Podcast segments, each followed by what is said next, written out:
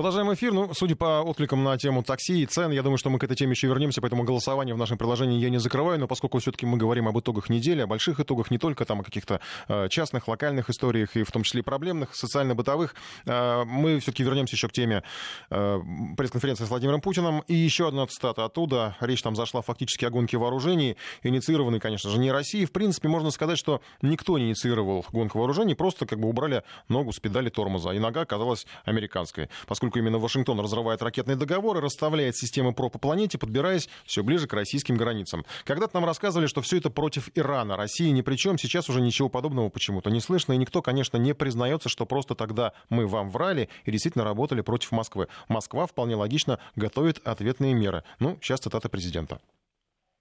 Сейчас делают еще один шаг. Выходят из договора по э, ликвидации ракет средней и меньшей дальности.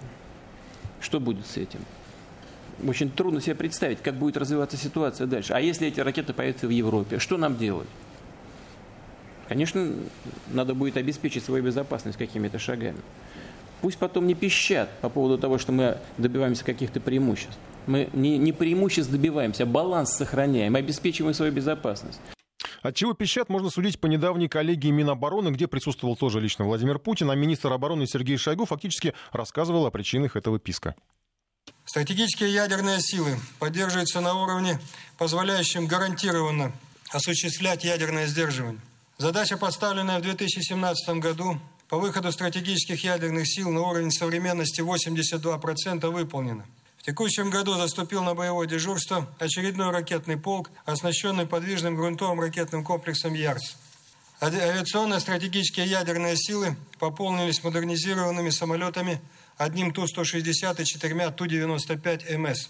Ваше поручение по подтверждению возможности залповых пусков с ракетных подводных лодок стратегического назначения и ракетоносцев Ту-160 выполнено. В мае этого года ракетный подводный крейсер стратегического назначения Юрий Долгорукий осуществил успешный залповый пуск четырех баллистических ракет «Булава» по полигону Кура на Камчатке. Стрельба таким количеством ракет на подводных крейсерах данного проекта проведена впервые. В ноябре стратегическим ракетоносцем Ту-160 после проведенной модернизации успешно выполнен пуск 12 крылатых ракет воздушного базирования Х-101 по полигону Пембой, расположенному за полярным кругом. Противовес развертыванию США глобальной системы противоракетной обороны вооруженные силы наращивают свой ударный потенциал – на опытно-боевом дежурстве находятся высокоточные гиперзвуковые авиационно-ракетные комплексы «Кинжал». Ими выполнено 89 полетов на патрулирование в акваториях Черного и Каспийского морей.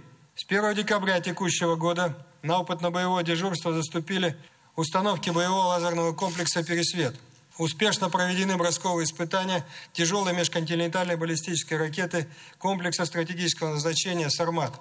В 2019 году заступит на боевое дежурство первый ракетный полк, вооруженный ракетным комплексом стратегического назначения с планирующим крылатым блоком «Авангард». Все эти средства обеспечат гарантированное преодоление самой современной противоракетной системы. Ну, конечно, особую нервозность Запад испытывает в связи с новейшим российским вооружением, о котором только что и говорил, ну, вернее, на неделе, да, эта цитата была из uh, недельного, недельной коллегии Минобороны, Сергей Шаго, о чем говорил. Во-первых, потому что почти ничего о нем не знает об этом оружии Запад, ну и подозревает, что все это серьезно. Во-вторых, потому что ничего похожего там на Западе нет. Высокопоставленные американские эксперты открытым текстом говорят о российских, а также о китайских разработках гиперзвукового оружия, о самолетах, невидимках, о подводных лодках, невидимках, о киберугрозах. Это, конечно, тоже традиционная тема. С одной стороны, это обычная практика, как бы принятая, в том числе и в США, напугать самих себя, в первую очередь законодателей, чтобы те нарисовали как можно более щедрый военный бюджет. Но, с другой стороны, грех жаловаться, Трамп и так увеличил этот бюджет. Глава Пентагона Мэтис, правда, уходит в отставку, и непонятно под чьим руководством теперь его будут осваивать, но деньги, что самое понятное, очевидное, есть. Об этом, кстати, тоже говорил э, Владимир Путин на пресс-конференции, сравнивая в том числе российский военный бюджет и американский. Самый большой военный бюджет в мире. Выпрашивать ни у кого ничего не надо, но эксперты продолжают публиковать доклады о страшном российском оружии. Кстати, на неделе в прессе даже сымитировали ядерный удар российской подлодки по Соединенным Штатам Америки спуском из Мексиканского залива и примерной оценкой последствий от расстрела 16 ракетами «Булава». А, последствия там нарисовали, конечно, ужасающие. Страх и ужас должен охватить американцев.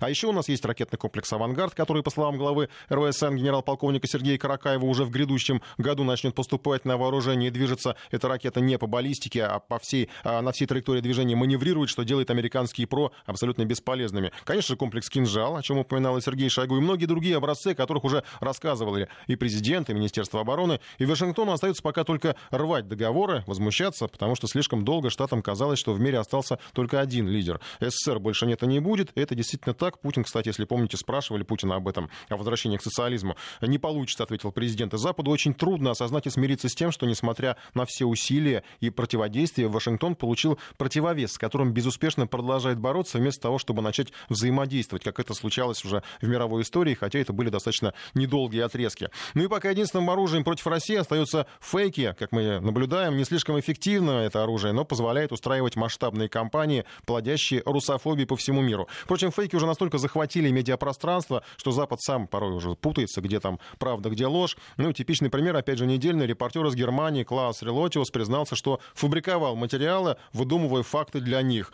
CNN его, кстати, называли журналистом года в Германии, у него есть много престижных премий. Ну, издание, в котором он трудится, тоже это немало тиражка, это все-таки Шпигель. Мы рассказывали о нем на этой неделе, но это не прецедент, потому что известные западные журналисты из очень влиятельных изданий уже попадались на сочинительстве. Иногда ради шутки, иногда становились участниками больших политических игр.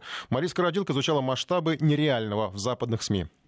Журналистам немецкого издания испортили Рождество. Накануне известный еженедельник чистосердечно признался. Один из его звездных репортеров, фантазер, журналист выдавал полностью выдуманные факты и сенсационные интервью с героями за настоящие. Семь лет золотое перо немецкой журналистики обманывал всех, написав около 60 резонансных статей, а американский канал CNN назвал выдумщика журналистом года. Мексиканская история сошла с рельсов гладкого сценария и стала провалом не только для самого класса, но и знаменитого рупора немецкой демократии версии издания «Шпигель». В народе и без того называемого «Шпайхель». Не зеркало, а сплошные сопли. Обман Релоциуса удалось раскрыть благодаря другим журналистам. Они связались с героями, которые, как оказалось, никогда не общались с корреспондентом. Под подозрение попал сенсационный репортаж журналиста «Граница Джеггера», который он написал в соавторстве с мексиканским коллегой Хуаном Морено. Блестящий рассказ о бывшем военном и безработном нацисте по совместительству, фанатично патрулирующем американско-мексиканскую границу на добровольных началах, буквально напичкан остросюжетными линиями в духе В вестерна. Однако насладиться кино режиссера Ри Лоциуса аудитории помешал его соавтор. Мексиканцу с самого начала показалось, что с текстом немецкого друга что-то не так. Журналист понял, что репортаж слишком литературный, а сами факты достаточно вторичны и ранее встречались в американской прессе. В частности, он увидел в репортаже фотографию Тима Фули, настоящего руководителя отряда добровольцев из штата Аризона, которые отлавливают нелегальных мигрантов на границе. Сомнение добавила подпись под фотографией, в которой сообщалось, что герои репортажа отказались взять журналистов с собой на задание по патрулированию. Это ложь, заявил Морено. Ведь именно Фули превратил свое патрулирование в аттракцион для туристов и журналистов, зарабатывая на этом деньги. Простая журналистская работа по поиску героев вывела Морено на след и всех вымышленных персонажей журналиста Шпигель, которые рассказали ему, что никаких комментариев и интервью не давали. Сценарии их жизни не совпадают с идеальной конвой репортажей класса Релотиуса. Выяснилось, что главный выдумщик Шпигель никогда не встречался с героями своего материала, он просто придумал их реплики.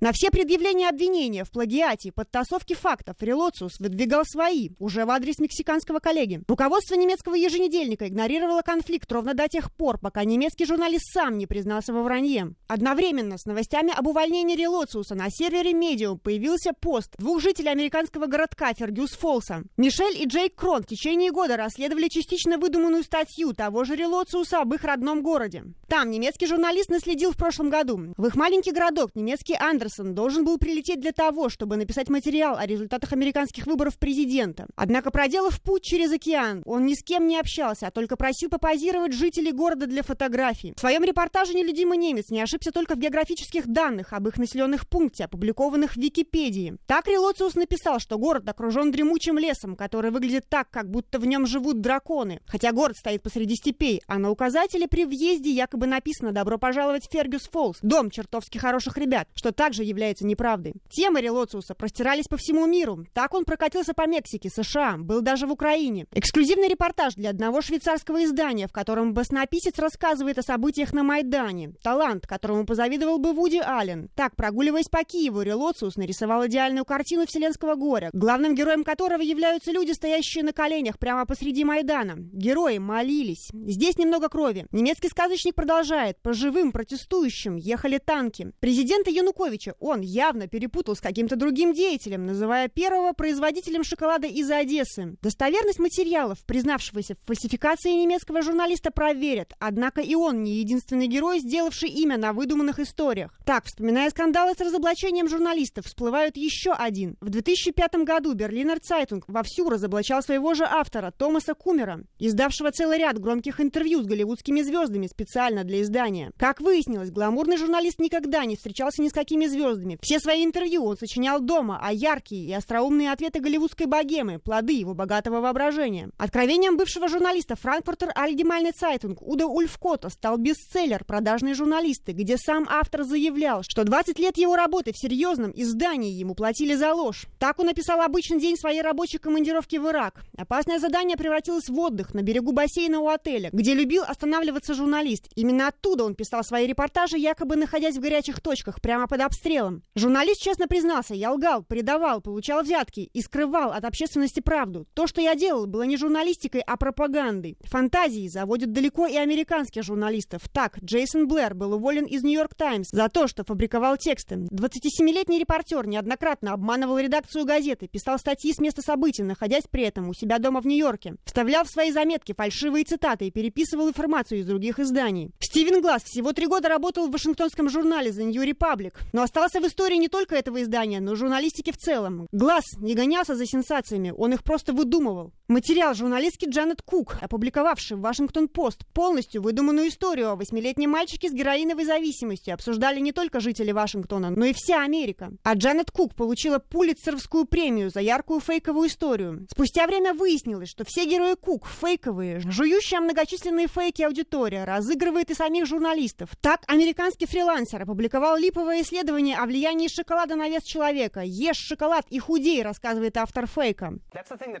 Вообще, больше всего я удивился самой реакции на этот эксперимент. Да, мы написали, что нашли две группы людей. Тех, кто ел шоколад, и нет. Да, те, кто ел, быстрее худели, это правда. Но весь этот шум не имеет никаких научных выводов. Это голословное утверждение.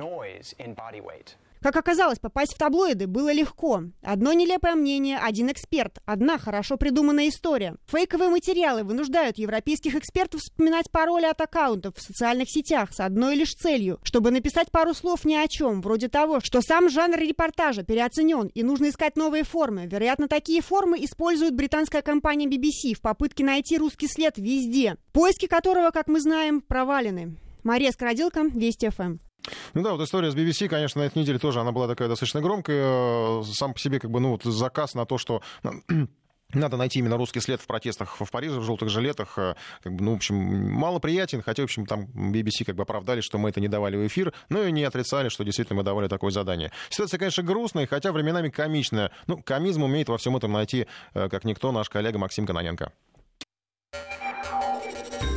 Разговорчики с Максимом Каноненко. Однажды президент Франции Эммануэль Макрон позвонил премьер-министру Великобритании Терезе Мэй. «Тереза», — говорил президент, — «я уже не знаю, что делать. Ситуация выходит из-под контроля. Каждая новая суббота для меня как последняя». «Суббота?» — не понимала премьер-министр. «Какая суббота?» Каждая, повторял президент, они выходят на улицы по субботам в этих своих желтых жилетах, и Франция превращается в ад. Что мне делать? Во-первых, отвечала Тереза Мэй, тебе надо провести референдум. Референдум? Не понял Макрон. Какой референдум? О повышении цен на бензин? «Да при чем тут бензин?» – отвечала ему премьер-министр. «Референдум о выходе из Евросоюза». «О выходе из Евросоюза?» – продолжал не понимать президент. «Но они не хотят выходить из Евросоюза, они хотят денег, чтобы получать больше, а тратить, соответственно, меньше». «Проведи референдум», – строго повторила премьер-министр. «Вот увидишь, после этого про деньги никто уже и не вспомнит. Все будут только обсуждать, выходить или не выходить». «Ну хорошо», – соглашался президент Франции. «Ну, допустим. А что во-вторых?» «А во-вторых», – говорила Тереза Мэй, – «надо обвинить во всем русских». «Русских?» – снова не понимал президент. «Но русские-то при чем?» «Русские всегда при чем?» – отвечала премьер-министр. «Ты, например, знаешь, что русские обязаны иметь желтый жилет по закону? А если кто выйдет без желтого жилета на улицу, то тому штраф».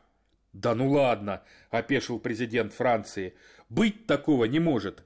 «А вот и может», — говорила премьер-министр. «Я тоже раньше не знала, но мне рассказали. И мы уже даже подготовили правительственный законопроект о запрещении желтых жилетов и замене их на красные». «Ну хорошо», — снова соглашался Макрон.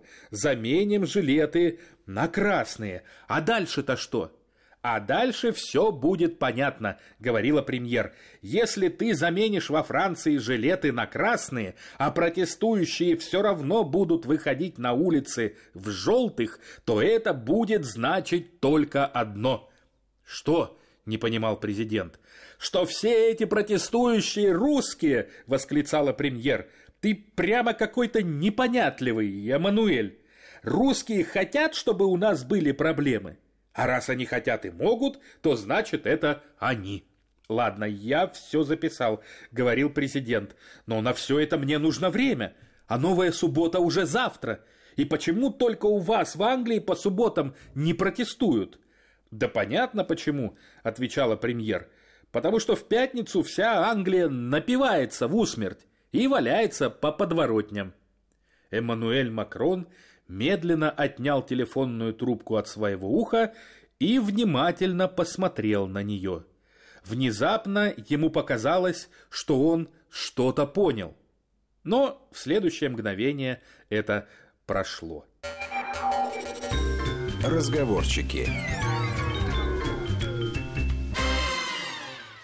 Ну, ирония Максима Кононенко по поводу российского вмешательства. Хотя, в общем, это мы смеемся, а у них там, по-моему, все серьезно. А, и поэтому не стоит, наверное, удивляться, когда вот сейчас рассказывал наш САПКОР по поводу испанских беспорядков там, в связи с тем, что э, заседание правительства решили провести в Барселоне, возник какой-то конфликт, уже там стычки с полицией. Э, что скажут, не удивляться, наверное, сто, стоит не удивляться, когда скажут, что опять это вмешательство в России, что это Россия назначила заседание правительства именно в Барселоне. Кстати, опять же, сегодня э, правительство Испании объявило, что переименует международный аэропорт Барселоны Эль Прат. Я думаю, что, опять же, скажут, что это все посмотрели на Россию, на великие имена, голосование у нас проходит, да, второй тур скоро завершится, тоже скажут, что опять мы виноваты. И удивительно, как еще о российском вмешательстве не заговорили в лондонском аэропорту Гэдви, где два дня подряд срывает полеты неизвестный дрон, еще более неизвестный человек, которым этим дроном вроде бы как управляет. Елена Балаева следит за происходящим.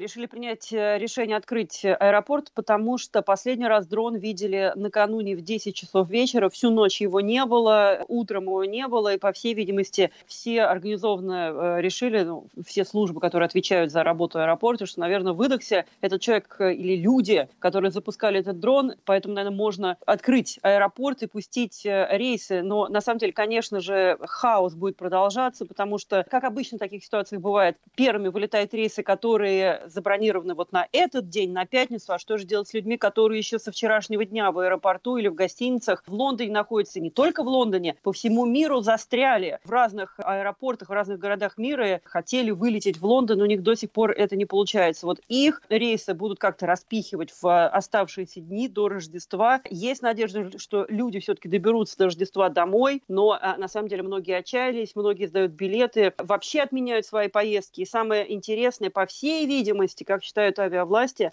эти люди не получат деньги за свои билеты, потому что авиакомпании в сложившейся ситуации не будут возмещать ущерб, который понесли эти пассажиры и сами авиакомпании. Дело в том, что и авиакомпании в этом не виноваты. И, по всей видимости, вот э, судя по тому, как складывается ситуация, такая возможность, это беспрецедентная ситуация, и такая вероятность не заложена ни в, ни в каких страховых случаях. То есть аэропорт в случае, если его работу нарушил такой дрон, не какое-то там стихийное бедствие, да, не снегопад, как это очень часто бывает, работу останавливают в лондонских аэропортах, а именно дрон, такая третья сила непонятная – вот поскольку такого еще в страховых случаях не было, по всей видимости, будет принято решение, и всем 120 тысячам пассажирам придет такое письмо по электронной почте. Мы очень извиняемся, мы вам очень сильно сочувствуем, но мы вам не вернем деньги ни за билет, ни за гостиницу. Для многих людей, кто в рождественское время путешествует с семьями, это, конечно, такой значительный удар по их бюджету, потому что надо понимать еще, что и гостиницы, и билеты именно в это горячее время стоят очень и очень дорого. Но что же касается человека, который запустил этот дрон. По-прежнему, ну, фактически и полиция, и армия, потому что уже вчера привлекли специальную и армию, вооруженные солдаты ходили, осматривали территорию и прилежащую территорию к аэропорту, и были армейские специалисты со специальной техникой, которая могла, должна была найти и этот дрон, человека, оператора, кто его запускал. К вечеру было принято решение, что если дрон опять появится, тогда будут стрелять, несмотря на то, что есть и высокая вероятность того, что шальными пулями кого-то заденут. Но уже вот до такой степени все нервничали, было принято решение его сбить. И вот после этого как раз, после того, как по BBC прозвучало официальное заявление и предупреждение фактически оператору, что мы будем сбивать этот дрон, дрон перестал летать. Возможно, человек, который его запускал, ну, все-таки э, испугался и решил э, пока повременить. Но то, что все расписали в собственном бессилии, это уже очевидно. Нет никаких сейчас э, подозрений, нет никаких ниточек, ведущих к людям, которые могли этот дрон запускать. Есть одна из э, версий в расследовании, что это дело рук таких экологических активистов, людей, которые очень часто, например, выступали против расширения другого аэропорта лондонского Гатвик. Они выбегали на взлетно-посадочную полосу, что-то там делали, приковывали себя наручниками. Но вот таких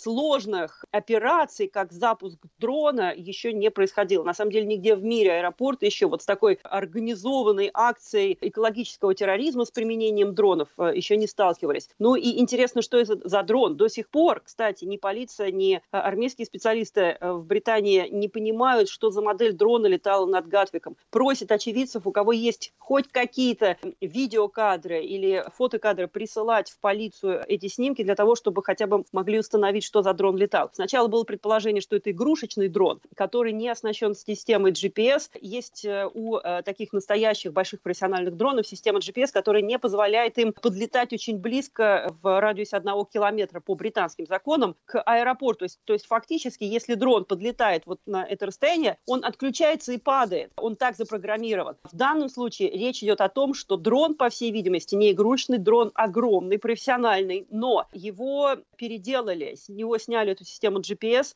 как говорят здесь специалисты выражаются, его хакнули для того, чтобы он э, сбил все эти настройки, для того, чтобы он продолжал вот так долго летать над э, аэропортом. Но, как я уже сказала, до сих пор нет никаких подсказок, что за человек стоял за этой операцией, которая буквально ну, на, больше, чем на сутки парализовала работу второго по величине лондонского аэропорта. Елена Балаева, наш лондонский САПКОР, но сегодня уже днем появились сообщения, что вроде бы как полеты возобновлены, хотя есть опасения, что дрон снова появится. И, кстати, британские специалисты, в том числе специалисты по безопасности, никак не смогли объяснить, э, почему спецслужбы никак не смогли среагировать на появление этого дрона, почему не был сбит, допустим, или как-то, не знаю, там подавлен сигнал, а, потому что, в общем, пока была э, продемонстрирована такая полная беспомощность. И уже делают выводы, что этот инцидент в аэропорту Гатвик может затронуть всю индустрию беспилотных систем. То есть каким образом, правда, непонятно, но э, на самом деле не впервые аэропорты сталкиваются с этой проблемой. Продолжим после новостей. Продолжаем программу, и уже, наверное, хватит с большой политикой. А мы вернемся, в том числе, как и обещал, к теме такси, поэтому голосование я не прерываю, но еще надо э, рассказать сегодняшнюю э, новость. МВД предложила э, разрешить полицейским вскрывать автомобили, в том числе взламывать автомобили, если речь идет, допустим, о спасении жизни человека. Может быть, в случае теракта, угрозы теракта или там находится какое-то краденое имущество. Чаще всего, кстати, наверное, стоит вспомнить истории, как, когда водители запирали своих детей, женщины-водители или мужчины-водители запирали своих детей, животных, которые оказывались в опасности, потому что либо на жаре это опасно, либо в холоде это тоже опасно. В сути, новой этой полицейской инициативы разбирался Сергей Гололобов. Полиция сможет вскрывать автомобиль только в некоторых случаях, например, составленным в салоне ребенком, и его необходимо спасти. Вторая ситуация. Есть подозрение, что в машине украденные вещи. Это принципиально новая позиция, потому что сейчас досмотр возможен только при подозрении, что в автомобиле находится оружие, боеприпасы, взрывчатка, наркотики или ядовитые вещества. Просто краденое имущество в этот список не входило. Ну и, наконец, третий повод для вскрытия автомобиля. В нем находится совершивший ДТП нетрезвый гражданин, а также в рамках проверки сообщений об угрозе теракта. Адвокат, управляющий партнер московской коллегии адвокатов Юрасов, Ларин и партнеры Владимир Юрасов отмечает логичность этой инициативы МВД конечно, скрывать, и более того, раньше они это и делали, без всяких проблем. Просто иногда возникали вопросы к правоохранителям, жаловались на них, и если будет такая норма, то сомнений э, в действиях правоохранителей и в отношении кого они действуют не будет, соответственно, не будет и жалоб, все будет легитимно. А необходимо внести некие поправки, и я их полностью, как адвокат 20-летней практикой, поддерживаю, чтобы не было со стороны правоохранителей сомнений в том, что они действуют. И все-таки эксперты опасаются злоупотреблений со стороны полицейских, потому что сам термин «подозрение», ну, например, в краже, в принципе довольно абстрактен. А что, если подозрения не оправдаются? Задается вопросом адвокат, партнер московской коллегии адвокатов «Князев и партнеры» Игорь Симонов. Сотрудники полиции, допустим, будут пользоваться своими полномочиями для вскрытия автомобиля, не имея оснований для проникновения. То есть не будет ситуации, которая требует того, чтобы без владельца, без собственника проникали в автомобиль. Либо это будет делаться каким-то образом задним числом. То есть у нас сейчас вот эти вот действия, которые не всегда возможно проконтролировать зачастую при проведении оперативно-розыскных мероприятий, у нас есть злоупотребления, которые, к сожалению, иногда мы просто не можем зафиксировать. Если логически развивать эту мысль, то при всяких неоправдавшихся подозрениях полицейские должны отвечать за повреждения, нанесенные при вскрытии машины, убежден Владимир Юрасов. Кто будет отвечать за эту ошибку? Как правило, должны отвечать правоохранительные органы карманом, то есть бюджетом имеется в виду, да, то есть то подразделение, которое вскрыло, нарушило замки, сигнализацию или там сломало что-то, да, разбило стекло, они должны, э, если это ошибка, да, а, нести материальную ответственность, то есть загладить вред. Соответственно, вот здесь возникают некие тонкости, да, которые, в общем-то, законом, да и практикой пока не урегулированы. Судя по полицейской статистике, новые правила чаще всего пригодятся при проникновении в автомобиль с пьяным водителем. Не всяким, повторим, а того, кто совершил перед этим ДТП. Сейчас же инспекторам ДПС в таких ситуациях приходится идти на хитрость. Так, в сентябре нынешнего года в городе Глазове Удмуртской республики полицейским пришлось вытравливать пьяного водителя при помощи слезоточивого газа. По-иному он из своего БМВ вылезать не хотел. Открывай, говорю! Открывай, говорю! Открывай!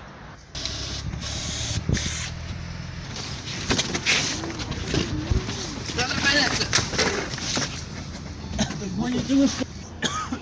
Вторая ситуация, которая встречается, к сожалению, довольно часто, когда родители оставляют своего ребенка в машине, и он в зависимости от погоды на улице либо может замерзнуть в неотапливаемом автомобиле, либо, если на улице жара, то погибнуть от перегрева. Так похожий случай произошел в нынешнем мае в Москве. Полиция задержала мать-наркоманку, которая оставила годовалого мальчика в запертой машине на авиамоторной улице. Женщина отлучилась в соседний подъезд, чтобы принять дозу наркотиков. Сама она утверждала, что везла старшего сына в школу, а потом вышла покурить и в туалет, оставив младшего в машине на минутку с включенным кондиционером. Спасла ребенка полиция, которую вызвали прохожие. Она услышала детский плач в припаркованном автомобиле. Полицейские с помощью МЧС вскрыли машину и доставили ребенка в больницу. Сергей Глалобов, Вести ФМ. Ну и сейчас уже таких предновогодних потребительских э, темах э, живые елки э, один из самых прибыльных товаров зимы.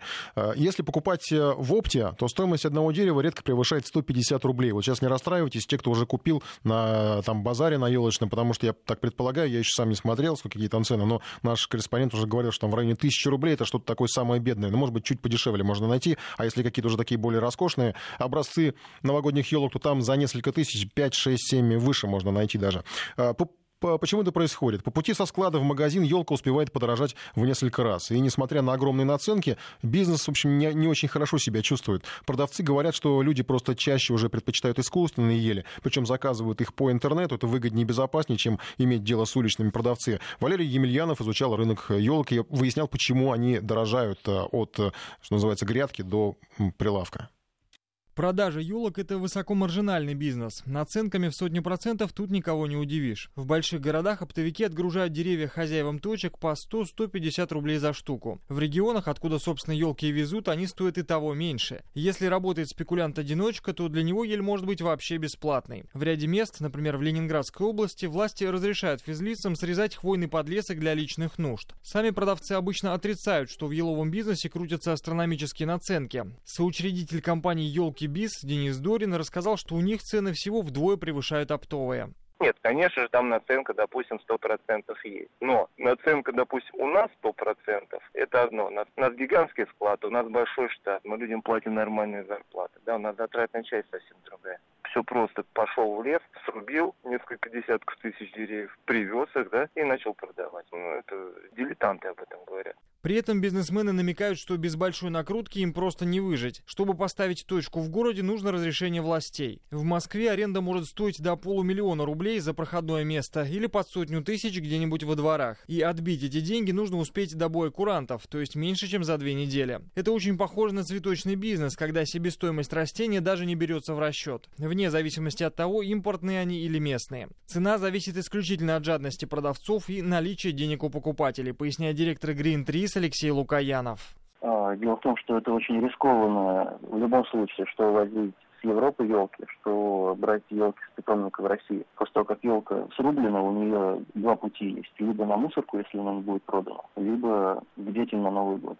В условиях столь жесткой конкуренции продавцы хитрят и выкручиваются как могут. Например, среди уличных торговцев заведено, что самые свежие деревья нужно придерживать как можно дольше, а продавать те, что старше. Есть такой трюк, когда уже отобранную елку, пока покупатель не смотрит, подменяют на более старую. Человек может и не понять, что к чему, особенно если обе они уже упакованы в сетку. А дома, причем не сразу, а ближе к празднику, хвоя внезапно начинает сыпаться. Любопытно, что по закону можно поменять такую подсохшую елку на более свежую. Но на практике это сложно сделать. Нужно как-то доказать, что была подмена, говорит профессор финансового университета при правительстве Максим Березин. Безусловно, елка – это товар. На данные правоотношения распространяется закон о защите прав потребителей. При наличии кассового чека, даже в отсутствии этого кассового чека, закон позволяет потребителю предъявить претензии, а требования могут быть и возврат денежных средств, и штраф за то, что добровольно требования не были удовлетворены, и по закону положен моральный вред. Торговля елками, как и всякая другая, постепенно перебирается в интернет. Туда же подтягиваются и разного рода мошенники. Хозяева хвойных онлайн-магазинов магазинов сетуют, что их теснят сайты-однодневки. Цены у них ниже уличных, но и качеством они не блещут. Закупают второсортные деревья в гипермаркетах. В итоге, один раз попробовав такой сервис, люди все чаще предпочитают искусственные ели. Тем более, что по ценам они все ближе к натуральным. Или едут за елкой в питомник сами. Даже в Подмосковье это довольно доступная услуга.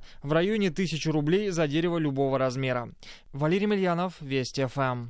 Ну вот так дорожают елки, а мы продолжим, вернемся к теме э, выяснения, как дорожает такси, потому что большой отклик нашла эта э, тема в ваших сообщениях, и много звонков было, не все успели принять, поэтому продолжаем дискуссию, справедливо ли подорожало такси 3-4 раза, как мы уже выяснили, справедливо ли переплачивать за такси в празднике. Голосование в нашем приложении с вариантами ответа. Да, люди работают, ну действительно справедливо, кто-то работает, кто-то отдыхает. Нет, другим так не переплачивают, потому что вот я приводил пример, допустим, я не думаю, что водителю автобуса э, как-то доплачиваются, переплачиваются вот так в 3-4 раза, или там тариф, у нас же не вырастают расценки на общественный транспорт в 3-4 раза. Наоборот, там у нас метро, по работает даже круглосуточно, да, в Москве. Или третий вариант, можно переплачивать, но не так много. 232-1559, э, наш телефон, код Москвы 495, принимаем, продолжаем принимать сообщения, э, и почитаю то, что вы уже успели прислать.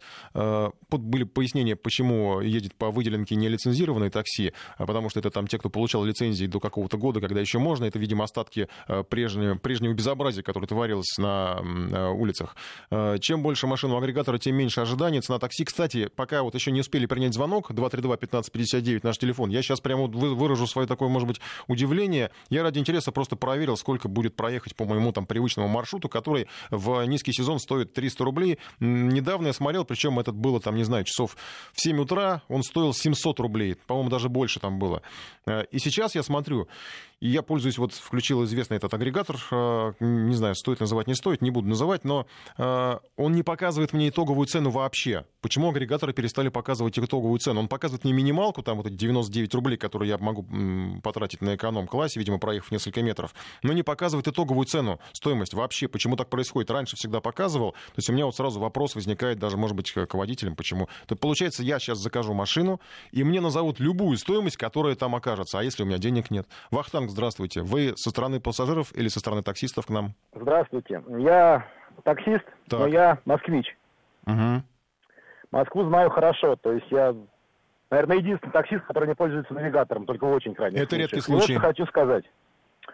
А, выделенки, да, они спасают, но э, вы посмотрите на третье транспортное кольцо и все, что внутри третьего транспортного кольца, особенно вот бульварное кольцо, садовое кольцо и прочее. В основном заказы там, до 70-80%. Uh-huh. Выделенных там нигде нету.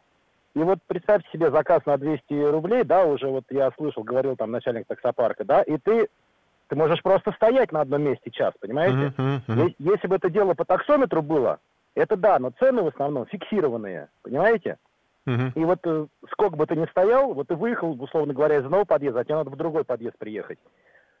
И, и что, вот за эти 200 рублей я буду полтора часа торчать на одном месте? Я, конечно, понимаю пассажиров, что им как бы это бывает, может быть, и дороговато, но, во-первых, зима, да, э, дороги льют вообще непонятной субстанции, и из-за этого, собственно говоря, в день до двух канистр. Это тоже расходы. Uh-huh. Во-вторых, в пробках, когда стоишь, ты вот дергаешься, дергаешься, дергаешься. Вот проехать 20 километров в пробке даже вот если отбросить время, и 20 километров, условно говоря, в режиме круиз-контроля на эшелоне, это абсолютно разные деньги по бензину выходят. Угу. Ну, понятно. В общем, это компенсации бензин... за расходы, вот эти повышенные тарифы, компенсации за расходы, это тоже повышенные, которые несет водитель, правильно я вас понимаю? Это вполне логично. да, а иначе как? Иначе, Вахтанг, ну, скажите, у меня, у меня к вам... И... Вахтанг, у меня там да. такой частный вопрос. А вы не знаете, почему сейчас агрегатор не показывает итоговую стоимость поездки от адреса до адреса? На, например, мой агрегатор показывает. Вам показывает, а я вот у себя не вижу сейчас. Я вот пытаюсь э, ну, найти машину, и меня показывает только ну, формальные расценки. Ну, рекламу не буду давать, но наш агрегатор показывает и предупреждает заранее, когда поездка будет по таксометру и пишет приблизительную mm-hmm. Нет, понятно, да, да. Я уже давно... Или фиксированную да. сразу пишет. Я понял. Спасибо вам большое за, э, за эфир. Я просто давно уже не видел, чтобы мне вот так как бы не... Вот, как, как, как в старые в добрые времена, когда ты выходишь к бордюру, голосуешь, и начинается процесс торговли. Только здесь я торговаться уже не смогу, видимо, потому что, когда я сяду в машину, мне пока, уже в конце поездки, видимо, будет объявлена стоимость этой поездки, и неизвестно, какая она будет. А учитывая, что обычно езжу, я уже говорил, ну, в районе 300 рублей, в празднике подняли до 700, сейчас, видимо, уже э, крышки там совсем нет. Сергей, здравствуйте. Алло. Здравствуйте, Сергей, слушаю вас. Алло, добрый день. Я вот такси сегодня вот работаю. Какие-то вы вот э, вещи рассказываете, повышенные тарифы. Вот у меня сегодня один заказ был, 10 минут, 260 рублей. У меня комфорт, комфорт плюс. Потом полтора часа, полторы тысячи. Еще полтора часа, полторы тысячи. Сейчас тарифы те же самые, просто увеличивается время пути из-за mm-hmm. пробок что вы, о чем вы говорите? Вы не первый, я вам, я вам личный опыт... А раз... не да. показывают фиксированное, потому что в связи с пробками невозможно рассчитать время в пути, потому что агрегатор не показывает... А на черта тогда нужен э, агрегатор? Время э, окончания заказа. Это нереально сейчас рассчитать, потому по факту считается. Удивительное Нашли дело. Такси для того, чтобы заработать какие-то 40 тысяч, он работает 20 часов в день, чтобы вы знали. Нет, вот давайте не будем жаловаться на тяжелые рабочие условия, потому что выбор каждого работать в, в тех условиях, в которых он работает. Спасибо вам за звонок и спасибо за объяснение, что вот э, я понял, почему не... Вот, стал показывать. Кстати, действительно, сейчас э, расценки, ну так, средние, при обычном тарифе, я уже говорил, 300 рублей, вот этот маршрут, который я выбрал, не буду его озвучивать. Сейчас 422 рубля эконом-класс. Кстати, был редкий случай, когда я смотрел, я просто периодически просматриваю этот маршрут, он как бы взят за мной за основу в течение эфира. Э, была история, когда комфорт был дешевле, чем эконом. Вообще удивительные дела. Нам у нас еще звонок. Александр, здравствуйте. А, здравствуйте. Э, хотел поделиться своим опытом э, с основной работы. Такие я подрабатываю. У нас э, выходные дни оплачиваются почти в два раза больше. Mm-hmm. Плюс в январе меньше рабочих дней. А зарплата всегда одинаковая. То есть 16 рабочих дней оплачивается как 22. Mm-hmm. Количество рабочих дней это делитель. Соответственно, если выйти в новогодние праздники, если требуется смена, то она как раз в 3-4 раза дороже. Угу. Это водитель «Газели», а не таксист. Угу. То есть, э, а то, что люди говорят, что там водитель автобуса не может получить, э, ну, побольше-побольше, я как водитель «Газели», вот э, белая компания официально бывает, платят в три раза больше из-за количества рабочих дней. Спасибо. Вы в каком смысле... Да, я понял, спасибо. Вы... дома посидеть э, да, да, да. Нет, я понял, вы в каком смысле сейчас помогли восстановить эту такую справедливость, да, что действительно, может быть, в общем, и не так плохо, действительно, э, другие тоже получают э, повышенную оплату при работе в такие дни, просто те, кто, видимо, не получает, ну что ж, разбирайтесь со своими работодателями тогда. У нас еще звонок. Георгий, здравствуйте. А, добрый вечер. Меня зовут Георгий, город Казань. А, обсуждаем проблематику, в принципе, она очень важна и актуальна с точки зрения э, пассажира. А, конечно же, то есть он переплачивает, но в другое время, то есть в другой промежуток времени, когда он пользуется то есть этими услугами, он платит гораздо меньше. А, и таким образом, то есть сохраняется то есть, некий дисбаланс, то есть он довольно-таки редкий. Ведь когда агрегаторы пришли на рынок, то есть что они сделали? То есть они обрушили рынок. И, безусловно, то есть для водителя, то есть когда он считает свои затраты, то есть у, него есть некий норматив, который он должен заработать с, с пройденного километра. Допустим, Москва, то есть это время, потому что другие пробки, то есть Казань немножко по-другому. Но в любом случае, э, я тоже, как, э, допустим, тоже так, э, э, таксую, э, я не согласен с резким ростом цен. То есть я все-таки более-менее сбалансированный баланс э, приветствую. То есть, допустим, есть некоторые агрегаты, где практически всегда, то есть э, тариф, то есть он примерно ровный, то есть вне зависимости от э, праздники не праздники. Исходя из этого, то есть более-менее так комфортно, то есть для пассажира и для водителя, то есть э, соблюден баланс. В большинстве же случаев, то есть это просто отсутствует. Mm-hmm. То есть в результате этого возникает такой дисбаланс, то есть негатив от э, пассажиров, то есть почему так много, но хотя в другой промежуток времени они едут за сущие копейки. И, конечно, то есть э, люди не хотят работать за тот промежуток времени. Э, у вас тоже были эм, э, слушатели, звонили. Также так, так называемых соседей из наших ближайших сателлитов стран, они заполняют этот рынок, и вот тоже, соответственно, а, э, услуга в качестве, она начинает падать. Не в цене, в качестве, об этом никто да, не это, думает. это понятно, То есть это да, все становится да. вторичным. Важна ну, цена. Я понял, да. Спасибо вам за звонок. Я, кстати, вот, да, уже приводили аналогии. В некотором смысле э, э, бизнес такси получается похож на авиабизнес, потому что авиаперевозки тоже там их как бы, да, вот не популярное направление, они как бы их субсидируют другие популярные направления. И в низкий сезон э, билет, цены на билет, они там, может быть, э, как-то дешевле, да, и вообще никто не летает, а компенсируется все это расходы там более высоким сезоном. Видимо, получается, что, может быть, в такси такая штука тоже работает. У нас еще звонок, еще есть буквально несколько минут, чтобы пообщаться. Игорь, здравствуйте. Да, здравствуйте. Ну, я пришлось у меня, значит, э, необходимо поговорить, то есть э, обсуждать на эту тему. А почти э, таксисты жалуются тому, что слишком много стало конкурентов. А далее, значит, невыгодно сейчас работают. Основное, э, до, до 40 лет более охотно идут, а от 40 выше возрастной не очень охотно хотят работать, потому что работа очень тяжело, э, депрессионно такой вот. Ну и причем у них 10 э, минут езды, допустим, да, вот э, агрегат, э, ведутся в того, что 40 минут приходится таксистам кататься. Вот, и я их по старинку ни разу не вызывал. Раньше как было, вышли, свистком или руку поднял, договорился, поехал. А фактически сейчас, если вы случайно поймаете желтый такси, по вашей просьбе, он никуда не поедет. То есть он решает, куда ехать или куда не ехать. Ну, Поэтому я не приветствую. Их слишком много стало, понимаете как? Поэтому работы у них очень стало мало. Конкурентов очень много. Понятно, спасибо. Я не знаю, насколько их много. Их вроде много, да, но однажды я пытался как-то заказать машину, утром, по-моему, это было в субботу, и вообще мне объявил агрегатор, что вы извините, но сейчас вообще никого на трассе нет. Ну, просто нет, и все на линии, поэтому вот как бы ищите какой-то другой выход. У нас еще Олег на связи. А, успеем его выслушать, выслушать и подвести итоги голосования. Олег, здравствуйте. Да, добрый вечер, с наступающим Новым годом. И вот вас я спасибо. сам водитель э, такси, работаю на одном из агрегаторов, город Москва. Называть не буду. Э, Вот была затронута тема, почему там э, зарплата у водителей автобусов не повышается в два, там, три раза предновогодняя. Водитель автобуса работает на зарплату. Вот он вышел, есть пробки, нету пробки, он едет по маршруту, открывает, закрывает двери на остановках, высаживает, э, подсаживает Да, понятно, понятно, понятна логика. Мгм. А водитель такси... Сколько отвез, 90 столько привез, да. Да, а у нас водители такси в основном 90% э, машин сдаются в аренду. И даже если взять эконом-класс, это от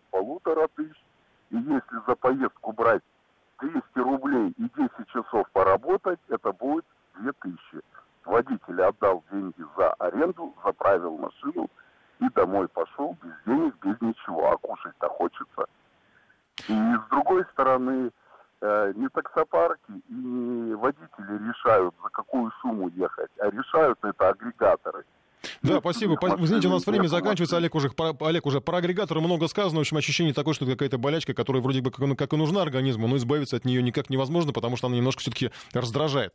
А, итоги голосования нашего. Справедливо ли переплачивать за такси в празднике? 25% а, считают, что да, люди работают в конце концов. Я думаю, что согласен с этим и Олег, который только что был в нашем эфире. 36% нет, другим так не переплачивают. И 39% можно переплачивать, но все-таки не так много. Хороших всем выходных. А, наша программа подходит к концу, как и этот год, но в следующий, на следующей неделе еще встретимся и подведем итоги следующей недели.